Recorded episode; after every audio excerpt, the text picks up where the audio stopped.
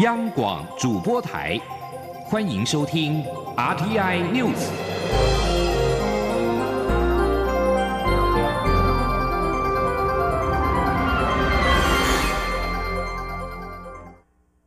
各位好，我是张旭华，欢迎收听这节央广主播台提供给您的 RTI News。台积电创办人张忠谋将代表蔡英文总统出席今年的亚太经济合作 APEC 会议。蔡总统今天邀请张忠谋一起透过脸书直播，分享他在行前的准备和心情。张忠谋说，他这几个礼拜花了许多时间看资料及开会，在 APEC 会议上，他将会给所有领袖一个 message，也会和各国领袖自然互动。记者欧阳梦平报道。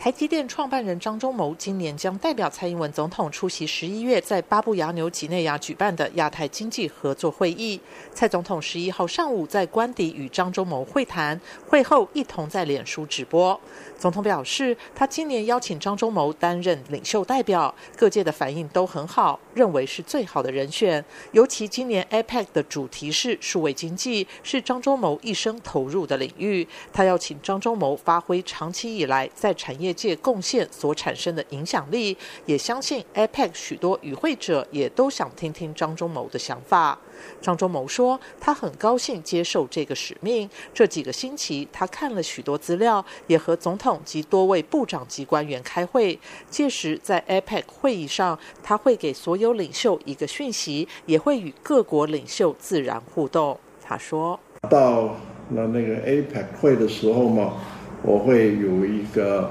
message 给这个所有的领袖。”啊，那个 message 啊，我想我明天记者会的时候，也许会比较，呃，再讲的多一点。那我也会除了这个 message 之外，我也会跟啊啊许多的这个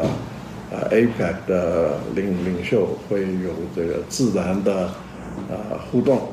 总统说，张忠谋坚持要进入领袖代表的情境，他则坚持张忠谋要进入领袖的情境。所以今天只有他与张忠谋两个人开会。他希望透过张忠谋能够完整传达他对 APEC 的期待以及想表达的声音。总统说。今天就是只有我们两个要来谈一下，那主要的就是说，我要把我对 APEC 的感觉，我对这个 APEC 的期待，还有我想表达的这些呃声音或者是我们的意见哈，能够透过我们张创办人呃，能够在这一次的这个 APEC 会议里面，可以呃有一个完整的呃表达。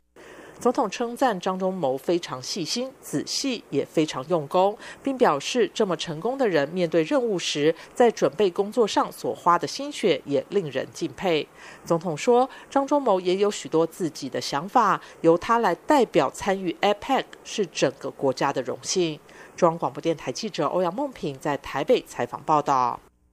国民党台北市长候选人丁守中今天下午在凯达格兰大道举办大型造势活动，蓝营主要政治人物都到场助阵。丁守中持续炮轰台北市长柯文哲没有理念、摇摆善变、骗蓝骗绿骗中共。他呼吁支持者努力拉票，并强调他绝对会做一个拼经济、拼都市更新，让大家安和乐利的都市首长。请听欧阳梦平报道。丁守中这场大型造势活动原本打算六都市长候选人共同造势，但后来因为其他县市候选人各有行程，无法出席而破局。不过十一号下午，凯道仍然挤满了丁守中的支持者，蓝营也展现大团结气势，包括前总统马英九、党主席吴敦义、新北市长朱立伦、担任丁守中竞选主委的行政院前院长张善政，以及上届台北市长党内初选的对手连胜。文都到场站台，丁守中在国民党所有市议员候选人簇拥下打进场，现场气氛热烈。他在致辞时再度炮轰现任市长柯文哲，不但在竞选经费一事说谎，对于所有公投案都不敢表态，更在两岸一家亲、妇联会等议题上摇摆善变，骗蓝骗绿骗中共，是政治大骗子。政治人物就是要始终一贯。政治人物要有理念，政治人物要把理念敢于大声的跟大家说。可是柯文哲不是这样子的人，柯文哲摇摆善变，哪有一个有格调的政治人物，一天到晚会为他自己的立场道歉又在道歉的？丁守中并表示，台北现在已经不再是六都的领头羊，还落后许多亚洲城市。他如果当选市长，会加速都市更新、拼经济，让台北市民过安和乐利的日子。他也要跟高雄市长候选人韩国瑜紧密合作，帮忙行销高雄的农产品；与新北市长候选人侯友谊合作，加强大台北地区的安全。中央广播电台记者欧阳梦平在台北采访报道。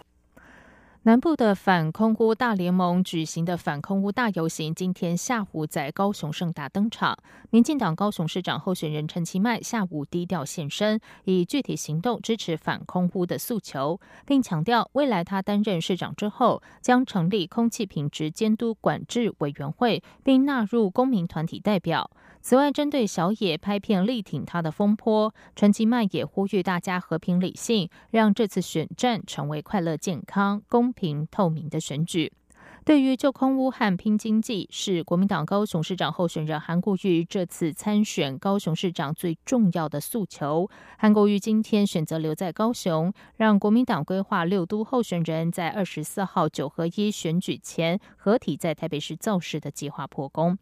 韩国瑜下午一现身游行队伍，人潮就挤得水泄不通。最后，包括国民党台南市长候选人高思博、屏东县长参候选人苏清泉勉力挤进游行队伍，与韩国瑜合体之后，韩国瑜也表示，整个南台湾的空屋已经到了非出重拳来整治不可的程度。在外电消息方面，世界各国领袖今天齐聚法国首都巴黎，出席纪念第一次世界大战终战一百周年活动。不过，在今年纪念第一次大战结束百周年之际，全球正处于民族主义持续高涨、外交紧张逐渐加剧的情势。包括美国总统川普、俄罗斯总统普廷、德国总理梅克尔以及东道主法国总统马克宏在内，大约七十个国家的领袖都将出席今天举行的一次大战终战纪念活动。一九一八年十一月十一号的上午十一点，从一九一四年开战、历时四年多的协约国和同盟国大战，在夺走数千人性命之后，终于签署停战协议。在巴黎举行的一战纪念活动高潮是今天在凯旋门无名战士墓的追思活动，并且向今天全球弥漫的民族主义所带来的危险发出警讯。纽西兰和澳洲是全球最早举行纪念活动的地方，大批的民众一起悼念一次大战中丧生的八万多名纽西兰和澳洲军人以及平民。而为了悼念在战争中逝去的亡魂，也感念他们的牺牲，英国伦敦塔从四号到今天，连续八个晚上在护城河点起上万的火炬，吸引大批的民众参观。路透社报道，苏格兰将强制公立学校纳入 LGBT 族群，也就是男女同性恋、双性恋、跨性别包容教育，以避免恐同歧视成为世界首例。苏格兰政府表示，公立学校必须强制进行 LGBT 包容教育，其中包括处理同性恋恐惧症、双性恋恐惧、跨性别恐惧等，并提升对 LGBT 历史的认知。苏格兰副首席大臣史威尼在八号发表的声明指出，苏格兰将成为世界第一个把 LGBT 包容教育纳入课程的国家。史威尼说：“苏格兰不仅仅是要改善年轻人 LGBT 的学习环境，也希望让所有人能够接纳差异，鼓励理解和包容。”苏格兰在一九八零年才将同性恋除罪化，比英格兰和威尔斯晚了十三年。但根据欧洲国际同性恋联合会二零一六年的彩虹指数报告，苏格兰被列为对同志最友善、最包容的国家。以上新闻由张旭华编辑播报。